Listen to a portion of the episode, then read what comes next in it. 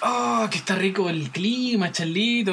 Oye, sí, hace rato que no sentía este frío rico. Por fin la tecnología nos permite viajar y estar aquí, en las costas del sur de Puerto Montt, más precisamente en el sector de Pargua, para poder cruzar hacia Chiloé en ferry.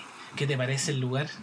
Oye, está espectacular y oye, es que se mueren las dos arcoíris que hay en el mar. Hermoso. Es precioso, delante vi una tonina. Qué lindo. Y sí, me emocioné porque hace rato que uno no veía tanta naturaleza. Oye, ¿escucháis ese ruido que está sonando? ¿Qué es? ¿Qué es? Me parece conocido. Oh, ya vi igual. Yo sé que ustedes también lo están reconociendo. Sí, señores, por fin hemos llegado al capítulo especial, capítulo número 17 de Mañana Te Cuento, dedicado a la teleserie La Fiera. Con este temón de Yo no sé. Este capítulo estará dedicado a la teleserie Las Fieras, emitida en 1999 por el canal nacional TVN y fue emitida en el primer semestre de ese año.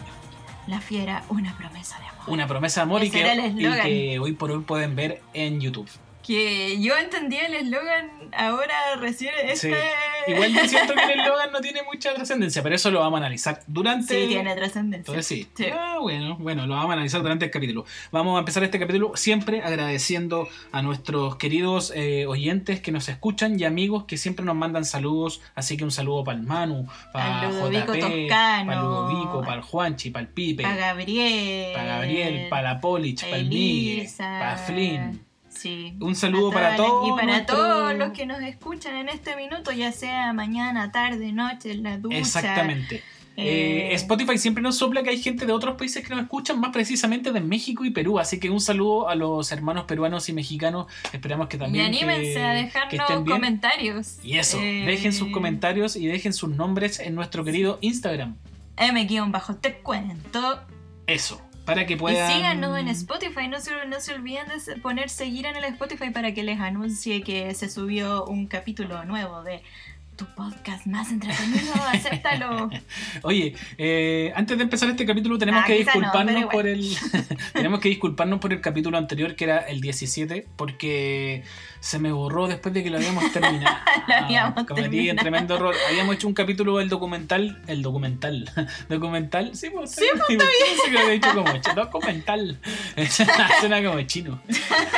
documental que habíamos promocionado por las redes sociales que era de Zurita, Zurita Verás No Ver. Habíamos grabado un capítulo bien intenso, Sí. eh, bien así, bien, no sé, bien complejo. Ah, profundo, Bien sí. profundo. Y se nos borró. Una lástima, no podemos hacer nada contra. Sí, y no nos dio para cosas. grabar de nuevo, la verdad, ¿no? No, es que habíamos dejado harto el alma en el capítulo, entonces es difícil volver a. Es difícil volver a revivir esos sentimientos, pero no es difícil volver a ver una tremenda teleserie que pudo o no haber marcado parte de tu vida, de tus recuerdos, de tus emociones. Sí, eh, y además que también nos acompañó mucho durante esta cuarentena, así que ahora estamos vacíos, ¿cachai? Por favor, dinos Oye, qué vemos. Hoy día vamos a publicar en Instagram eh, una opción para que ustedes nos ayuden, una encuesta sobre cuál de las dos siguientes teleseries, chile- Teleseries. chilenas ustedes creen que nosotros deberíamos ver. Sonando como... Qué muy gringo. Como el gringo de Pampa de los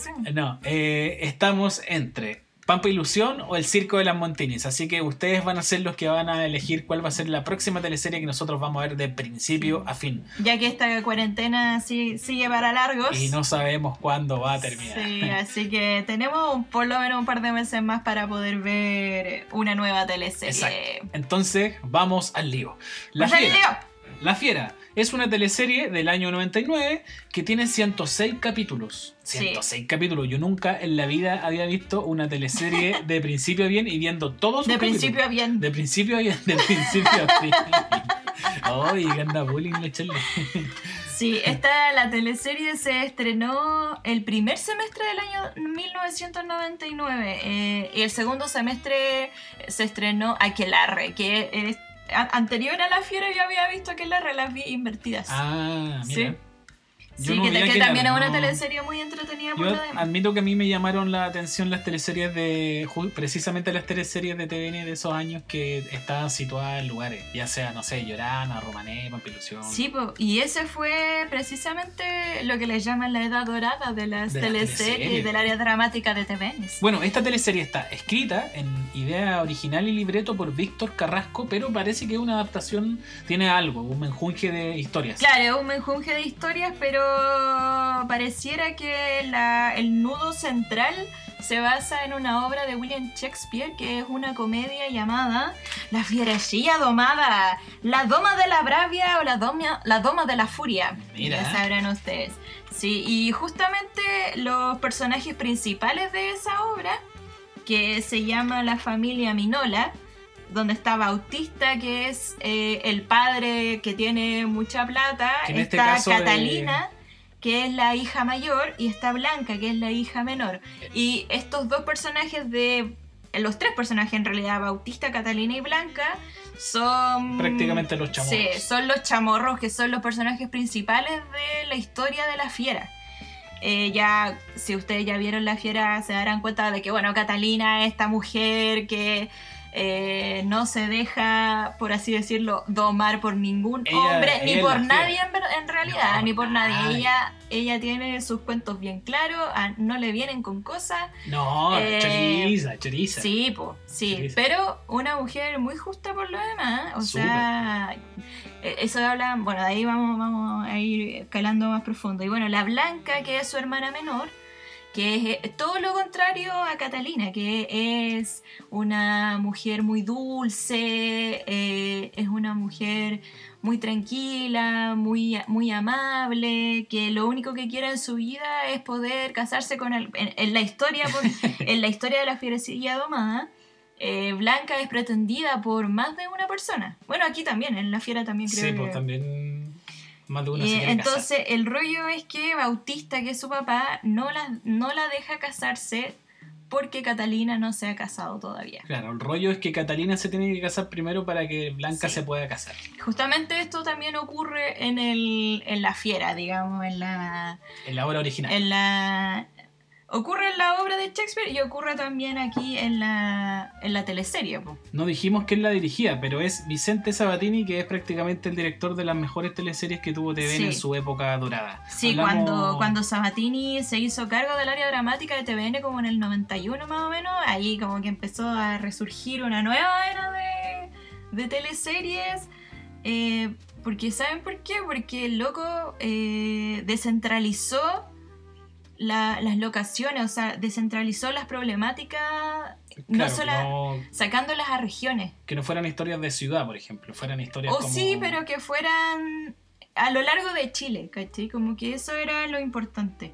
Entonces, como Y- que. Y, y- y también expresando en, la, en, la, en estas teleseries temáticas de- del ámbito social, eh, Sí, sacando como personajes del, no sé, po, de- Hablando de una época. de los chilenos, Yéndose como en la volada, hablando de una época en que los 90 estaba como este resurgir de la clase media. ¿cachai? Además, Donde todos estaban Sí, po. empezando a tener un poquito más de acceso para poder viajar.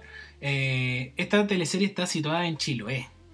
Más precisamente en el sector de Talcahué. Claro, entonces, como les decíamos, eh, este señor Sabatini lo que hizo fue sacar de Santiago las teleseries y la, bueno, en, en este caso es Chiloé, Dalcahue, en Sucupira fue Zapallar, En Em, fue Isla de Pascua. Isla de Pascua, en Romané fue Mejillones, Pampa Ilusión Pampa en Ilusión en. Iquique, entonces como que ese fue como el punto más importante de, de la obra y trabajo de Sabatini, junto con Víctor Carrasco, que es como la dupla estrella que Claro, yo escribía y después me, puse a, a buscar qué teleseries hicieron juntos ellos dos, porque a mí me, me parece que estas teleseries comparten estos personajes que son medio caricaturescos o son muy como, Como del mundo del teatro. Como claro, son como- súper teatrales. Y está, primero Sucupira, eh, después viene Oro Verde, donde trabajaron ellos dos también, La Fiera, después Pampa Ilusión, El Circo de las Montinis,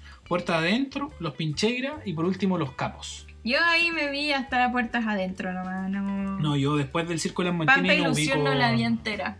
No la vi entera. Y Orana no la vi. Llorana yo la vi. No, no A la mí vi. tengo dos. Y los Pincheira la vi más o menos. Tengo dos anécdotas muy estúpidas, pero estúpidas, con Llorana y su cupira. pero resulta que cuando, porque estaba en la época del colegio, entonces llegaba a la casa, estaba- estudiaba jornada completa, llegaba a la tarde, tomaba once, teleserie, todos los días teleserie. Sí, po. Eh, con su cupira me pasó que aprendí a. veía la- mientras veía la teleserie, eh, juntaba las manos y empecé a sacar el sonido que uno hace. Aprendí. mientras vi la teleserie, aprendí a hacer eso. Estaba todo el rato viendo la teleserie haciendo. soplando hasta que aprendí a hacer el sonido. Y con. y con Llorana me pasó que Wow. aprendí a dar vuelta a un cuaderno a con ustedes el- también les pasó viendo Llorana. ¿Les no, pasó? con Llorana me pasó que aprendí a dar vuelta un cuaderno con el dedo. Estaba todo el rato practicando mientras veía la teleserie y aprendí a hacer girar un cuaderno con el dedo. Bueno, Esas son las más, las más grandes virtudes de Chip.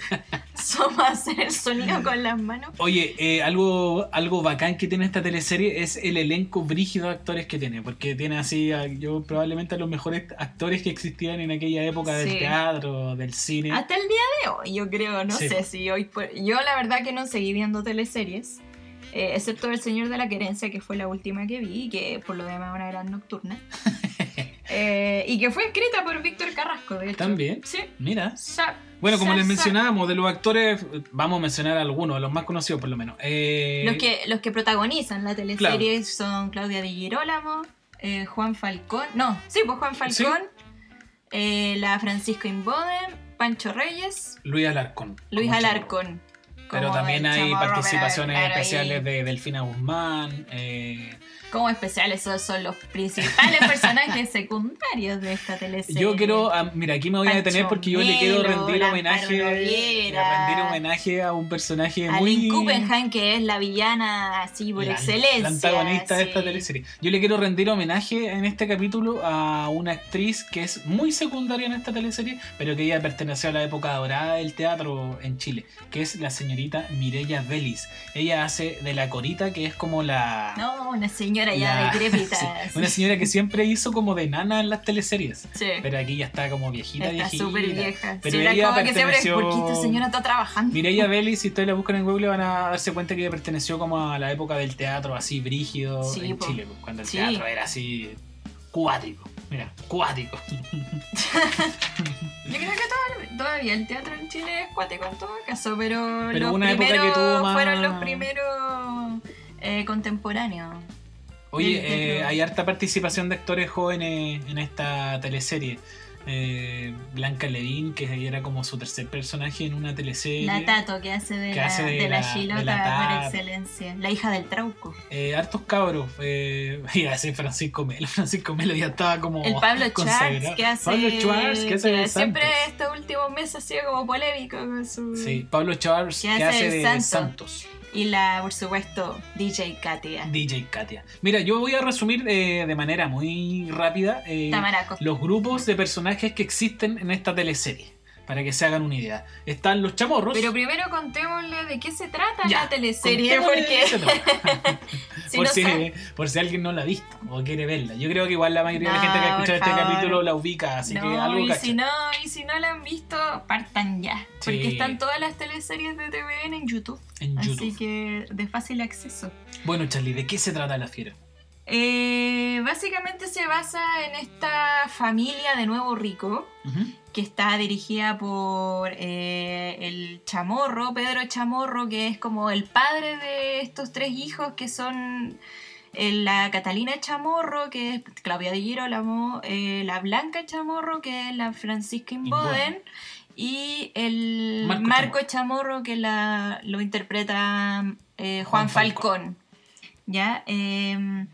Eh, Este, este señor Pedro Chamorro es el dueño de una gran salmonera del lugar, ya que maneja junto a su hija, que tiene como la, que es como la dueña de la mitad de la empresa. Su mano Ya. derecha, prácticamente. Pero en, en el Eh, en negocio. términos de negocio, sí, Sí. porque en términos, claro. Em, entonces, el, yo creo, de verdad yo creo que el rollo central es que el, el chamorro tiene una promesa a su esposa difunta, que es la madre de estos tres, de estos tres hijos que tiene, que murió en un accidente. ¿Podemos decir por qué o no? No, no, no, yo creo que no. que la, la última promesa que le hizo a esta señora es que Catalina se tiene que casar primero. Claro.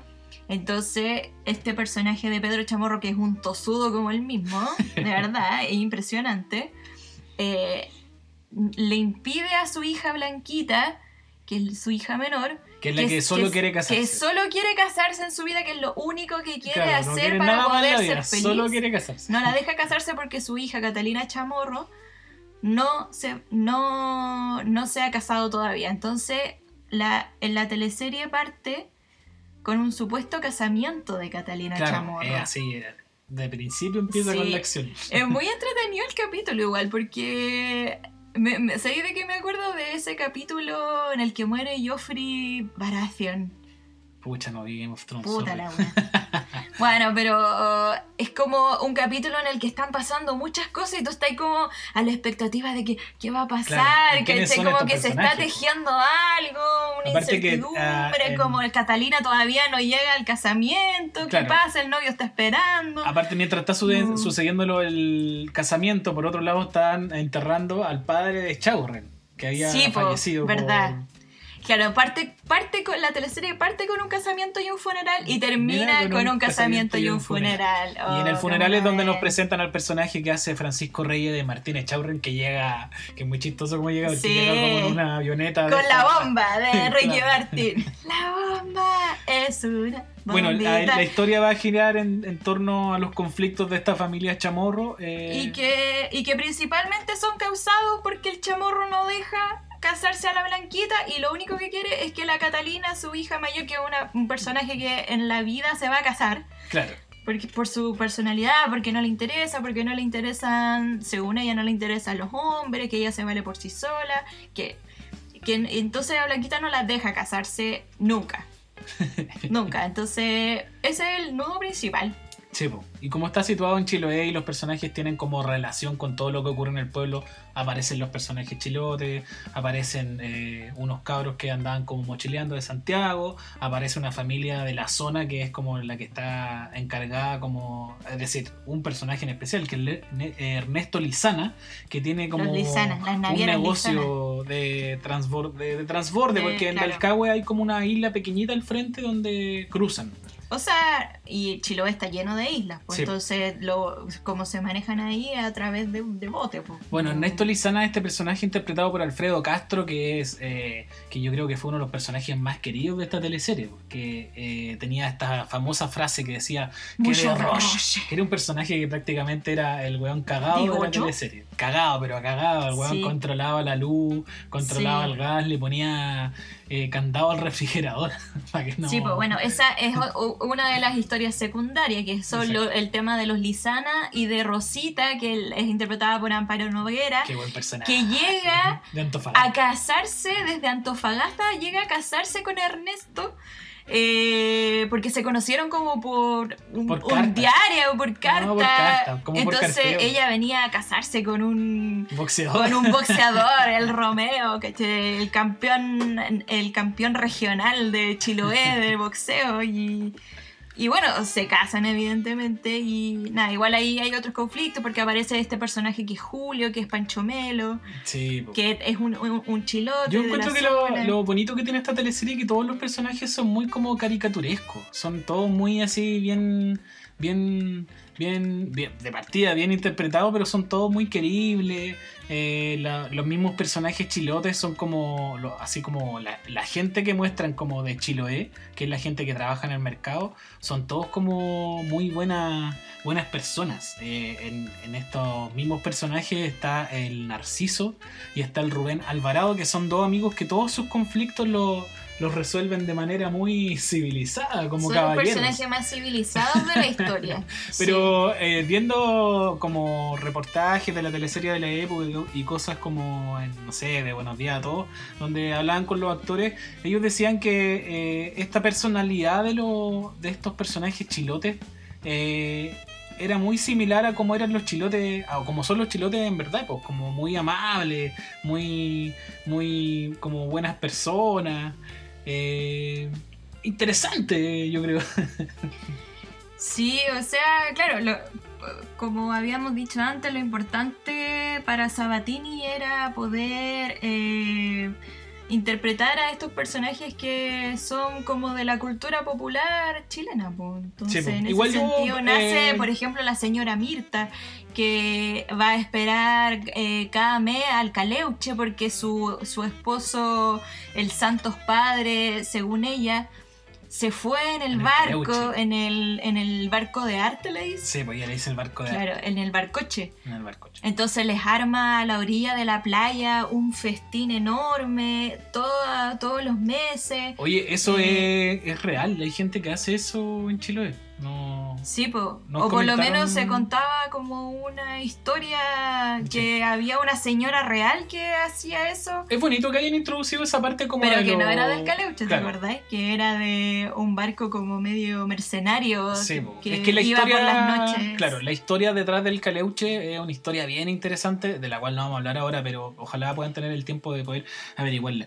Eh, yo sentí que, si bien la teleserie mostraba un poco de esta idiosincrasia chilote y de sus mitos, eh, no, lo, no lo utilizaba para que fuera como el hilo conductor de todo esto, sino que era parte como de la, Como de la de- escenografía. Del, Claro, como, y como del imaginario mítico mágico Sí, también. po. Porque también se menciona al Trauco, porque supuestamente la, Sí, la Tato, que Eso está- es- pero eso es para justificar una historia Claro, también. La po. Tato, que es como eh, la que es interpretada por Blanca Levin, supuestamente era hija del Trauco. Para no tener que mencionar que había sido hija de uno de los personajes que está en la Oh, fiera. Claro. Eh, y nada, así también, por ejemplo, están lo- en lo- los amigos que vendrían a ser estos arquitectos que estaban a cargo de la, De la iglesia de Alcagua. de la restauración de la iglesia de Dalcahue que se filmó, creo que ahí mismo en la iglesia que se llama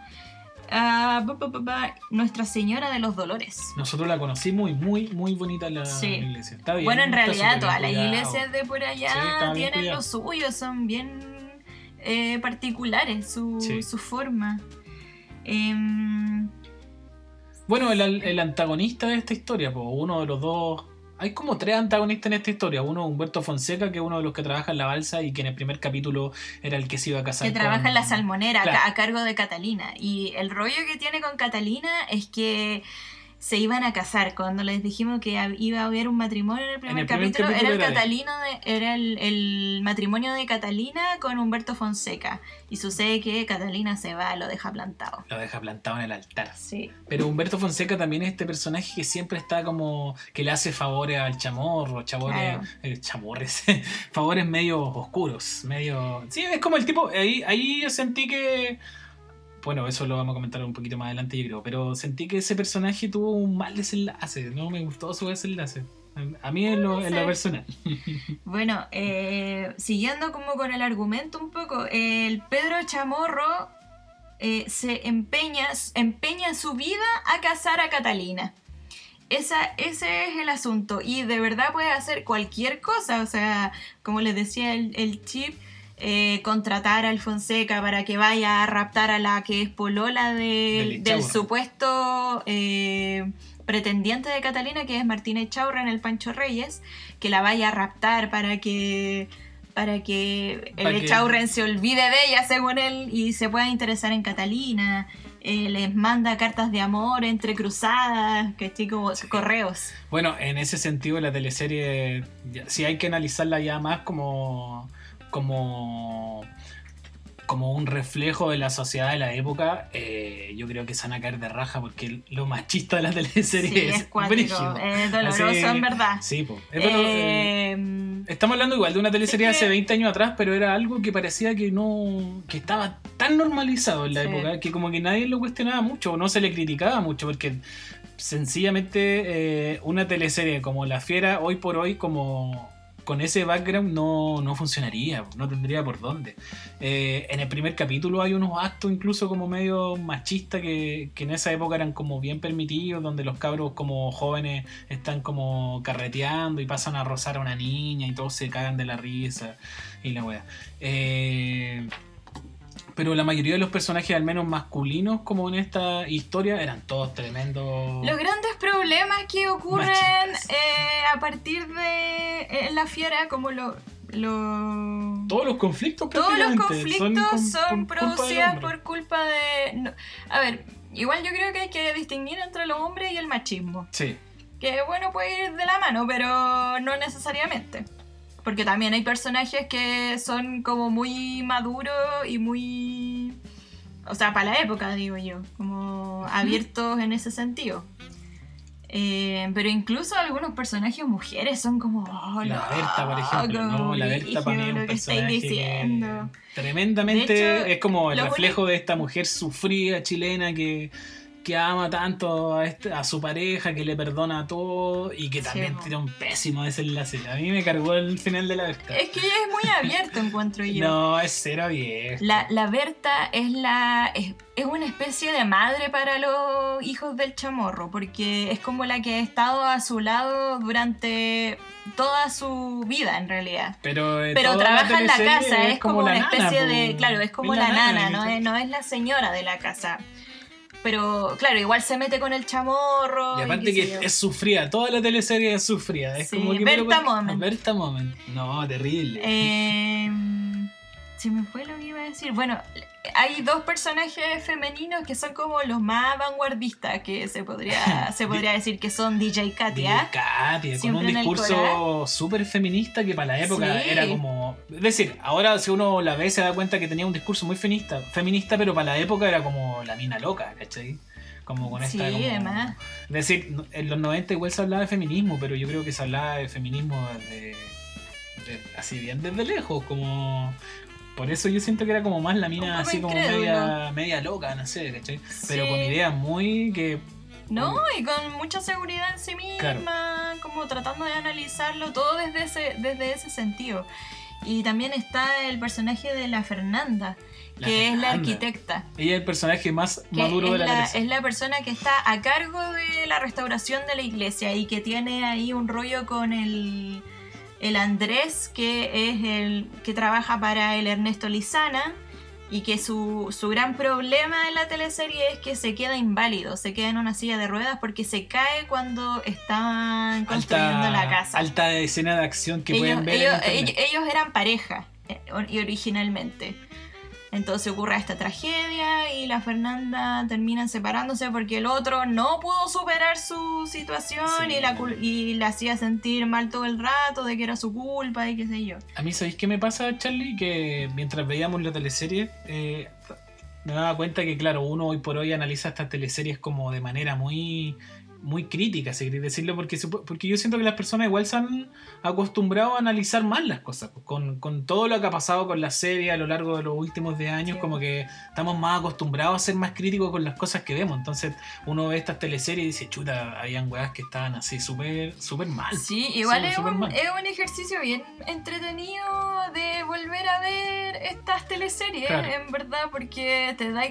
Porque claro, yo esta teleserie la vi a los 10. Sí, pues, ¿Cachai? y A los hay 10 un no tenía de- idea que era el feminismo, ¿cachai? No. Como que no, decir, hay- no hay- tenía conciencia de hay, tipo hay de- conflictos de, problemas. hay conflictos de personajes que giran plena y absolutamente en torno al sexo y es como no sé Sí, como no- ¿por qué le dan tanta importancia a esa weá? ¿cachai? como pero bueno, eran, me imagino, no sé, las cosas que se hablaban en la época, en la sociedad de la época, pero una sociedad que está súper bien reflejada, por lo menos por parte de los chamorros, pues estos nuevos ricos que llegaban y que se trataban de acomodar a un sector. Por ejemplo, el mismo chamorro que tiene a su amiga, que es la Delfina, Delfina Guzmán, que Sí, Delfina porque Guzmán... ella era como de la elite elite Claro, en Chiloé. Delfina Guzmán decía en unas entrevistas que ella se había inspirado, ah no, o parece que fue Víctor Carrasco, que dijo que se habían inspirado en el papel de la... De la Julita. de la Julita Staburriaga, que es este personaje del jet set chileno que siempre ha sido como muy así independiente. Y claro, este personaje de Delfina Guzmán tiene como eh, le va enseñando al chamorro cómo se tiene que comportar, lo que tiene que decir, las cosas Fuera de tiene que son hacer. amantes también, Y entonces son amantes. encuen- encuentra en Chamorro este algo exótico como de, Claro. como de, la, de, de la Vega, porque lo que eh, Chamorro, Pedro Chamorro partió en La Vega, ¿cachai? Ese es como su rollo, entonces también ahí hay como un, un tratar de ocultar su pasado, de que vino desde lo más pobre, ¿cachai? Siempre, Trabajando por, en por la eso digo que es una buena representación de la época, porque yo creo que el gran problema que ha tenido siempre la sociedad Yo es creo que como hasta el día de hoy ese eso, problema, un el poco arribismo, es bien asqueroso. como- ocultar la sexualidad, ocultar como tu posición social y un montón de weas más. Es bien, en ese sentido, súper crítica, pero siempre tratado como en tonos de comedia, ¿cachai? Como que ahora uno le puede sacar el rollo, quizás en la época también, pero uno por lo menos que la vio cuando era como adolescente, yo, preadolescente, tenía como 12, 13 por ahí. Cuando la vi entonces más, no porque caché. yo pues, tenía no- 10, tenía tenía- como 15. Ah, no, tenía como 15. Wow, ya había dado mi primer beso. Eh, Ah, y, como- y además, bueno, en la teleserie está este gran, gran antagonista que es Magdalena, que la interpreta Lynn Kuppenheim. Buen papel de Allen Kuppenheim. Sí. Porque yo siento que es la. Eh. Es decir, sin duda ella es la antagonista, pero ella es la antagonista con razones reales. Ella quería ser ma- ella quiere ser mala, ¿cachai? Es que Ella es mala, eh, es, es como... como- mala, como psiquiátrica, porque de verdad que está bien loca. Pero claro, eh, eh, este personaje de Magdalena se había casado con el papá de Martina Echaurren, que llega, Martina Echaurren el Pancho Reyes, que llega en el primer capítulo para poder despedirse de su papá que había muerto. Entonces se cuenta que Magdalena, que el, este señor Echaurren, Echaurren padre, se había muerto en la luna de miel Claro. cuando se casó con Magdalena. Entonces ahí empiezan como todos los, los rumores de que Magdalena mató a Lechaurren, ¿cachai? Y después, ¿qué sucede con este personaje de Magdalena? Que se empieza a involucrar con Pedro Chamorro hasta que consigue y se casan. Se casa Pedro Chamorro porque le embolina la perdí así como hasta otros niveles. Sí. Y No, un personaje que está mal de la cabeza. Así. Sí, en el sentido de que. Mal de la cabeza por la relación amorosa que tenía con el hijo de Marcus Chamorro, Claro. que es como ¿Qué- estas relaciones tóxicas. ¿Cuál es el rollo que sucede? Porque claro, se casa con Chamorro da lo mismo, pero el rollo que, que ocurre acá es que antes de que conociera a Pedro Chamorro, conoce a Marco Chamorro, que es el hijo de Pedro. Que- Y ahí empieza una relación tormentosa, apasionada, Terrible. tensa, Muy- una relación así. muy de pero, teleserie. uh, pero Muy tóxica, tóxica, pero terrible. Pero que a Magdalena no, no le quitó las ganas de poder seguir consiguiendo estas riquezas, porque ella al parecer lo único que hacía era casarse con ricos para Sí. poder sustentarse ella misma. Y, y se casa con Chamorro, con Pedro Chamorro. Hay que decir que la historia general de la fiera gira casi en torno a puras mujeres como muy empoderadas. Muy potente. Muy, sí. muy empoderadas. Sí. La mayoría de los personajes femeninos son eh, en su mayoría muy, muy empoderados. Sí.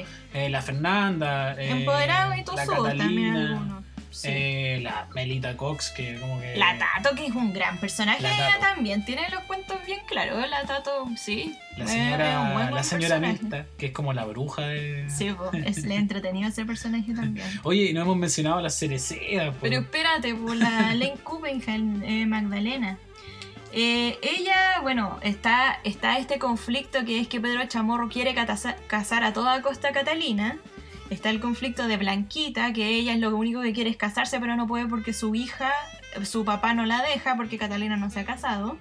Y también se, eh, con el tiempo se produce este otro conflicto que lo desarrolla Magdalena y que logra separar al, A toda la familia. a toda la familia. Entonces queda la caga ahí. Eh, y claro, su objetivo es que Chamorro se vaya quedando solo. Y la gran historia de amor que todos querían ver. La historia de Catalina con Echaurra. Cómo estos Y dos ese es el otro, claro, es el otro cómo conflicto. estos dos personajes se van juntando y van teniendo Claro. estos... Ellos tienen una relación muy especial y es como súper chistosa, porque Catalina es súper brusca, súper torpe, y el Echaurren como es un científico como que todo lo relaciona con la ciencia y le Sí, trata de po. dar más de una vuelta y es como bien, bien especial y bien caricaturesco en realidad los personajes que Sí, hacen po, ellos dos. se van conociendo de a poco, eh, principalmente porque el Chaurren empieza a trabajar en la salmonera junto con Catalina, porque eh, tiene como un proyecto científico para que los salmones eh, puedan ser más productivos. Entonces ahí como que se van conociendo, se agarran a combo, eh, no sé, y como que a Chaurren pareciera que le gusta eso. Que la que, no, no que le forren, pero le gusta que Catalina sea tan intensa, ¿cachai? Sí. Entonces como que le perturba en su ámbito magnético, cósmico, claro. Y como que eso le atrae a ella. ¿A ti te atraen los tipos violentos? Eh, no, Qué mala pregunta. súper rara. Oye, en esta teleserie hay, hay sucesos que son violentos de hombres a mujeres y que no son cuestionados. Por eso yo siento Sí. que ahora no podría funcionar. Pues Humberto Fonseca arrastra una mina, le no, una Humberto mina. f- funadísimo. Funadísimo. Mm, Bueno, Chamorro también estaría Chamorro también tremendamente funado. funado. Mucho, mucho, muy funado, muy funado, muy funado. Eh, pero bueno, igual uno, uno entiende la teleserie en su contexto histórico, digamos. Esto ocurrió Sí, hace po. 20 años. eh, y, como decías tú, pues eso era completamente normalizado. pues, Súper normalizado. Muy, muy normalizado. Y cuando lo veía ahí como en la teleserie, que en realidad es una comedia, eh, es que como, estábamos oh, qué así- chocante. Sí, brígido. Pero eh, sí, chocante, pero también porque. Por, por esta como normalización social que había con respecto a la weá. Po. Sí, po. Como... Y que si bien ha cambiado la sociedad en estos años, yo creo que todavía sigue ocurriendo en, en todos los estratos. En todos los estratos, solo que ahora no sé si sea más visible, pero ya es más denunciable. Sí, ¿Cachai? po. Eso, eso es lo bonito Es que decir, ocurrió a mí mismo me ha pasado po. que en un trabajo que no voy a mencionar, una vez tiré una talla, un comentario muy así a la ligera y recibí críticas. ¡Qué bueno! Sí, no. ¡Qué alegría! Fue bueno y fue así como, wow, cuático. Uno como que en realidad tenía hasta estos comportamientos de manera muy como normalizada en las personas. po. Sí, po. Por eso que teleseries como a lo mejor La Fiera con esta problemática o con esta manera de ser de los personajes, a lo mejor no funcionará. No funcionarían por. No. Pero yo creo que igual se extraña, no, no sé, claro, no sé si en temática, pero se extraña en la en las telenovelas de hoy en día ese como esa cercanía con los personajes, porque hoy día no sé, yo no he visto teleseries, Oye, no veo una teleserie hace millones. pero pareciera que partiendo porque casi todas se locacionan en aquí Barrio Alto, uno ve Pero un espere, set de hace homie, como, hace un como set de Casa Ideas. El Mega hace la- dos años atrás hizo una producción en Chile también, por Isla Paraíso. Pero no cacho si habrá Mm, funcionado no o habrá tenido el impacto que tuvo esta teleserie también. Ahora, también hay que entender que, que claro, pues los tiempos cambiaron, las teleseries ya no son lo mismo que antes. pues. El público que ve las teleseries, estamos en los años 90 no teníamos acceso a... Era la época pre-internet en Chile. Es decir, no pre-internet, en la teleserie hablan de internet incluso. pero, Pero, súper vagamente. pero los que tenían internet tienen que haber sido, no sé, el 10% de la población. ¿cachai? Entonces también Sí, el po. acceso a, a, a más, a, más, no sé, pues más, más películas, más series, era más acotado. Entonces por ende todos veíamos teleseries. Hoy por hoy eh, yo creo que es más poca la gente que ve televisión. la, gente po, más, la gente más adulta quizás, ¿cachai? Es Los como están que en la ya casa. nadie tiene teléfono fijo. No, pues nadie tiene teléfono fijo. Bueno, eh, pucha, en verdad hay demasiado historias en la teleserie. Ustedes comprenderán, comprenderán que son 106 capítulos. ¿Cachai? Entonces es difícil abordar cada historia en un capítulo, pero eh, creo que lo hemos explicado súper mal. Creo que ha sido un pésimo capítulo. No, mira, yo no, le- no si ha sido un pésimo No, capítulo, pero pero, es que como hay tanta Sí, información, mucha información. Yo pensé que Eh, 106 capítulos iba a ser más fácil de No, resumir. no, no, no, no supimos resumirlo todo, Eh, no, parece. a mí yo pero tengo un pero- contamos por lo menos los conflictos principales. Sí, yo tengo un conflicto con el final de la teleserie. Si bien no ocurrió lo que todos querían que pasara, El que era que se quedara. Claro, Te esta, esta, conozco de Silvio Rodríguez. esta- este término de la relación amorosa entre Catalina y Echaborren, que se venía cocinando ya como en los últimos Claro. 10 capítulos de manera súper intensa. Claro, no, no contamos el Eh, final, eso está, eso está Hay bueno. personajes que yo siento que tienen un final así feo. Humberto Fonseca, que es como el antagonista de la teleserie, muere por un disparo de Magdalena y muere salvando a Catalina. Muere salvando a Catalina. Pero su muerte no tuvo ninguna. Sentí- lo sentí poco dramático, creo yo, pero eso ocurre, todo ocurre eso en el. prácticamente en el último capítulo. Sí, Entonces, po. como que van a. se muere, van al funeral, pero no hay nadie así para la cagada Pero si el loco era un delincuente, ¿qué Sí. más quería que estuviera? Sí, Nay. no sé. Pero por lo menos se reivindica. Bueno, todos los personajes tienen un como un, un cierre, para que, Sí, pa- pa que tuviera más coherencia. todos los personajes Eh, todo, cierre. absolutamente todos los personajes de la teleserie tienen un, un cierre. Unos mejores que otros. Unos mejores que otros. Sí. Pero claro, al final, ¿qué pasa? Que Ah, el, el acordé. Martín Echaurren termina enamorándose pues, de Catalina. Y la Catalina. Y también. Catalina se la peleó, se la peleó, se la peleó, que no, que no, que no. Catalina se enferma entre medio. Claro. Eh, pasa que en algún pa- eh, momento. Sufre de una crisis existencial. Eh, con. Pasa que que en algún, en algún momento uno piensa como espectador que Catalina va a torcer su personalidad y se va a entregar como la niña enamorada a Chaurren, ¿cachai? Sí. Pero lo que muestran al final es que ella como que se empodera más del sentimiento y termina siendo más ella, pues, justifica su personaje, ¿cachai? En- Sí, Cuando le dice bacán como igual. Como ya, ¿para dónde te vas? Vos estáis conmigo. Sí, porque Vos estáis para la casa el, conmigo. el final. Te tiraste. Ah, no, en verdad, mejor no contemos el final. Ya lo contamos. No, no, no, pero lo que pasa antes. Ah. Bueno, Echaurren se va, como que se va de Chiloé, le va a decir a Catalina y bueno, eh, parte a la carretera en su auto y, después vemos a Catalina en su caballo correr al lado de la carretera. Y le dice, ¿para dónde vais? Vos te venís conmigo. Vos estáis para la casa conmigo. En otras palabras le dices, te tiraste. No, se lo tiene Se que haber, se lo tiene que haber servido, pero con, con cu- como un curanto no oye.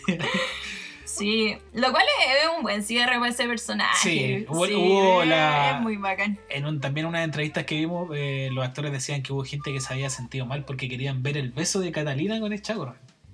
No, eso no está bien. El- el- lo que hubo Sí, sí, ahora que lo analizo bien, estuvo, estuvo, Sí. estuvo bueno. Oye, eh, bueno, les dejamos la, la invitación abierta a que puedan... discúlpenos por este capítulo, había mucha información.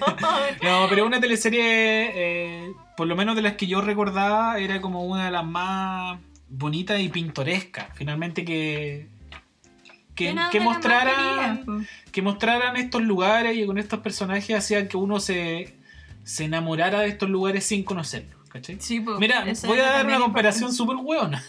Porque una comparación súper buena que a lo mejor me van a criticar. Pero siento que es como lo que pasa un poco con el programa hoy por hoy del Pancho Saavedra. Los lugares que hablan. Que mucha gente lo quiere porque el loco te muestra Chile. po. Hay Sí, gente po. que no tiene acceso a viajar. Hay gente que no sabe que Chile es tan largo que la geografía que tiene es brígida y que los lugares que tiene son hermosos. Yo eh, viajé recién este año, con 35 años, a Chiloé. En 35 años no había conocido Chiloé. Y sí, es bonito, es hermoso, tiene cosas magníficas, es un, es un lugar lleno de, de una cultura y un misticismo que, que, no, que no nos han enseñado o que nos han mostrado como de manera muy superficial con estos mitos también medios que son como de ciencia ficción, el, el caleuche, pero detrás de todos los mitos de Chiloé se esconden historias reales y historias que no todo el mundo sabe y eso también es muy interesante. Sí, po. Y, Y nada que decir, pues, chao. ah, no. Eh, por favor, si quieren, si digo, eh, uno en la, la actualidad a veces eh, con tanta información uno se, se trauma. Por ejemplo, una vez abre Netflix y no sabe qué ver. Es como que tiene tanta información la weá que no sabéis qué ver. Yo me voy a la segura y voy a Friends. Friends. Pero si te queréis ver una teleserie entretenida a la hora de almuerzo, porque es ligera, porque es chistosa, porque sus personajes son creíbles, ¿qué es lo que hace especial a esta teleserie? Sus personajes. Es como, oh, voy a tener que hacer otra comparación actual. Pero por ejemplo, hay mucha gente que dice que Stranger Things es, es querible por sus personajes. ¿Hasta dónde? Porque la historia es terrible mala. Pero ya, por sus personajes. Como que todos se encariñaron de Stranger Things por sus personajes. Yo siento que con las teleseries que hicieron en esos años pasaba lo mismo. Uno se encariñaba de la teleserie por los personajes que habían. Porque empatizaba y porque te sentías identificado. Claro. Hoy día. Ya, pero Pampa Ilusión, como, según uno dio esa época, ¿cómo te identificar con un. Porque son las personalidades, Ya. po, es como... Mira, ya. Claramente no voy a identificarme con una, un obrero del caliche. Del caliche. Del caleuche que hiciste decir. Del caliche. Oye, ¿te gustó la teleserie, Charlie? De Sí, principio a fin. me gustó la teleserie, es muy entretenida eh, y muy cuestionable desde el ámbito eh, femenino, pero como ya dijimos, eh, esto ocurrió hace 20 años y nada, es un ejercicio para verlo en su Sí, contexto también. verlo en su contexto. Y creo que es bacán verlas de grande también. Sí. Como porque yo les dije que esta yo la vi a los 10 años y no tenía idea de No, nada. nada. ¿cachai? A mí lo que me. Lo que me, me parecía atractivo de eso era ver los paisajes de Chiloé, Claro. que era como lo más. A mí yo me acuerdo que no sé, me- que me hablaran del caleuche. Pero... Que me hablaran del caleuche, Claro. del trauco, claro. Como eso. Así que si usted la quiere ver, recuerden que la pueden encontrar en YouTube. Eh, TVN ha subido todas sus teleseries para que la gente las pueda ver. Oye, eh, parece que no hay mucho más que agregar. Eh, gracias si llegaron hasta acá. La verdad es que para nosotros fue una tremenda aventura haber visto la teleserie de principio a fin. Así que eso.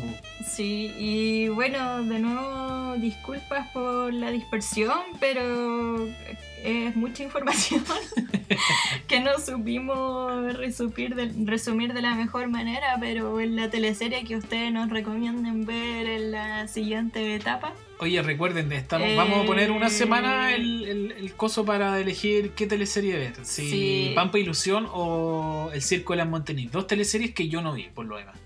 Yo el Circo de las Montini la vi a media y Pampa Ilusión también. La No la, media. no la vi entera. No, yo Sí. creo que ese es el ejercicio, ver la teleserie entera. Sí, pues, sí. Aprovechando Sí. que estábamos en cuarentena también. Yo creo que Sí, eso favoreció que pudiéramos ver esto. Oye, nos despedimos entonces dándole eh, gracias a las personas que llegaron hasta acá, que no se aburrieron en el camino.